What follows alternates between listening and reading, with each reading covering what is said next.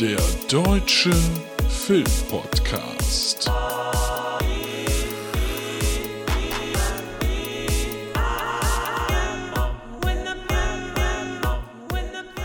Hallo, na, es ist Luke, es ist der Deutsche Filmpodcast und es ist Zeit für den ersten großen Horrorfilm des Jahres 2023, wo ich ja immer ein bisschen ambivalent unterwegs bin, aber es startet am äh, 12.01.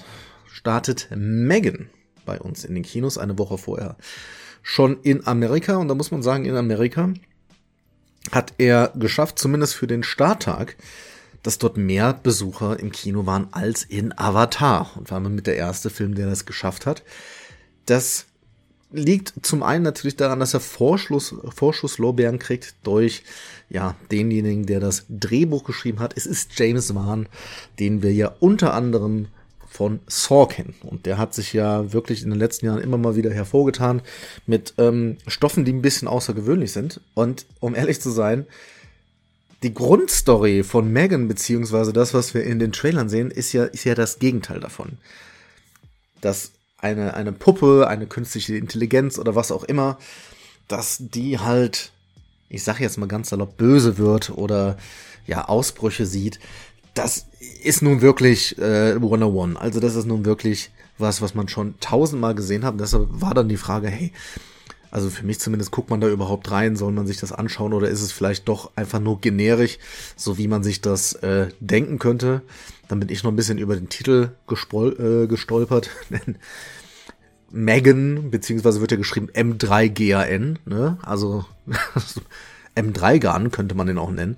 Aber ja, das war alles so ein bisschen, dass ich anfangs dachte, pff, weiß ich nicht. Child's Play, also Chucky haben wir ja vor kurzem erst gehabt. Und den fand ich ja tatsächlich ganz gut. Also die Neuauflage mit dann auch, ja, tatsächlich einer ähnlichen Ausrichtung, weil auch da ging es ja um eine AI innerhalb einer Puppe, die beschützen will. Und genauso ist es hier. Also hier äh, passiert in Sachen Story eigentlich nicht viel anderes. Zumindest auf den ersten Blick. Das junge Mädchen Katie ist nämlich, ja, Katie verliert bei einem Autounfall ihre Eltern und ist jetzt weise und wird aufgenommen von ihrer Tante. Und zwar äh, Gemma, ähm, dargestellt von Alison Williams. Und Gemma ist eigentlich überhaupt gar nicht auf das Leben mit ja quasi einer Tochter, einem kleinen Kind vorbereitet. Sie wohnt alleine. Sie äh, ist eigentlich jemand, der gerade Karriere macht und zwar bei einem Hersteller für Spielzeug und dort kümmert sie sich um das Thema künstliche Intelligenz und hat ein Projekt und zwar eine lebensgroße Puppe, die halt darauf programmiert wird, eine emotionale eine emotionale äh, Bindung, Beziehung ja zu dem Besitzer, zu dem Kind, was auch immer, der die Besitzerin der Puppe ist, aufzubauen und mit dieser zu kommunizieren.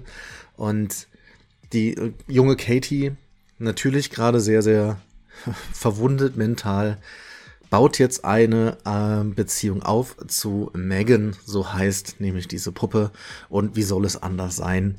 Megan beschützt Katie und ja, nimmt Bedrohung wahr. Und wenn jemand der guten Katie auf welche Art und Weise auch immer zu nahe kommen sollte, dann ja, sucht Megan dafür eine Lösung und die kann durchaus blutig werden.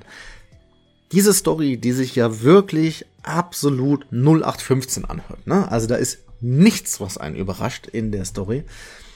Und vor allen Dingen, wenn dann auch noch Blumhaus draufsteht, ist man, also war ich zumindest erst so, naja gut, okay, wir können, äh, ich, ich schreibe dir das Drehbuch, ist überhaupt gar kein Problem.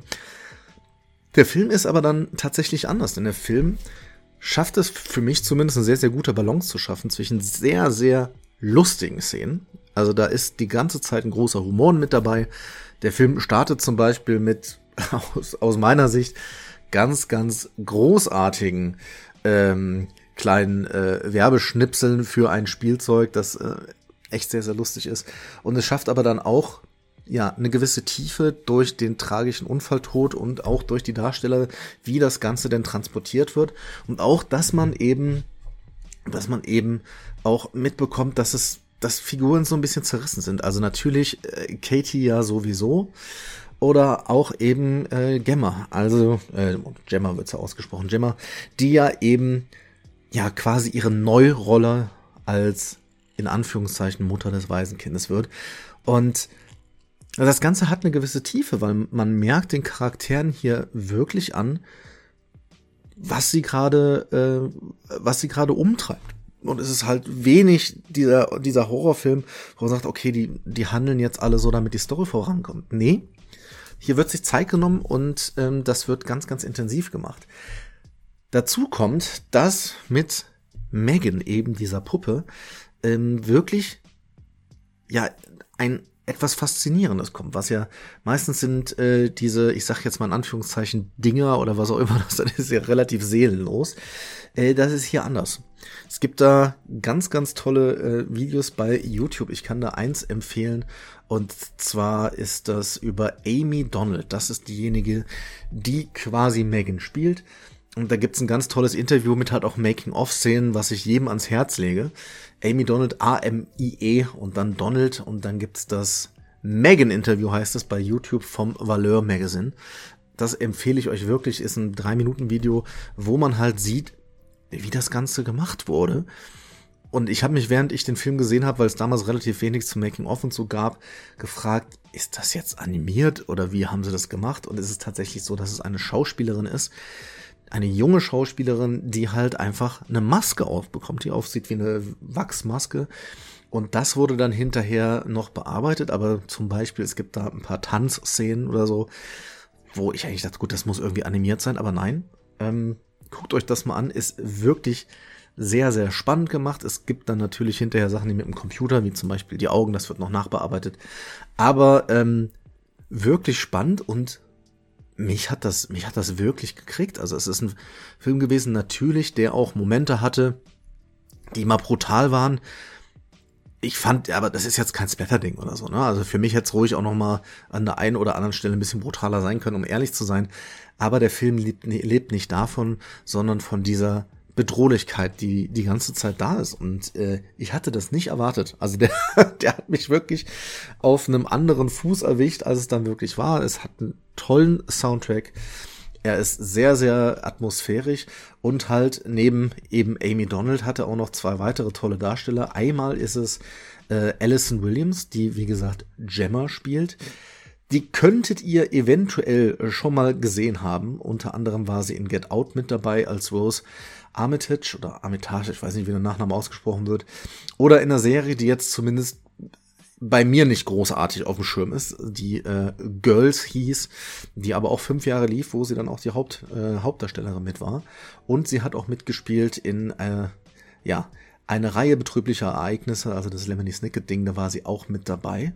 Und ich bin mal gespannt, was wir von ihr noch sehen werden. Ich fand sie wirklich, wirklich ähm, sehr, sehr gut in dieser Rolle. Und dazu kam noch Violet McGraw, die eben Katie beziehungsweise Caddy, ich wechsle da immer, weil im Englischen heißt sie Katie und im Deutschen wird sie Katie ausgesprochen die ihr gesehen haben könnt, unter anderem, also ich habe sie gesehen in Black Widow, und zwar als die junge Jelena, als das Mädchen, äh, da war sie mit dabei, aber sie hat eben auch Violet gespielt in äh, Dr. Sleep zum Beispiel, und da bin ich auch noch gespannt, was wir von ihr, ihr sehen, ähm, denn auch sie macht das so, dass man wirklich ihren Charakter sehr, sehr gut nachvollziehen kann und da wirklich auch so ein bisschen mitleidet, aber eben auch, ja, mitschwitzt bei der einen oder anderen Situation und ähm, hey, das war wirklich, war wirklich gut. Und wer hätte, wer hätte das gedacht? Ich nicht, bin ich ganz ehrlich. Aber da muss man vielleicht ab und zu auch einfach mal ja über den eigenen Schatten springen und äh, sagen, ja, gucke ich mir das an, gucke ich mir das nicht an. Für Horrorfans ist das aus meiner Sicht auf jeden Fall eine Empfehlung. Er ist auch nicht zu gruselig und für mich macht er halt viel anders als diese 0815 Horrorfilme, ist es jetzt der neue Shining? Natürlich, das ist er auch nicht. Aber für einen guten, guten Horrorstart ins Jahr im Januar positive Überraschung. Deshalb sind es von mir vier von fünf möglichen Hollywood-Schaukeln.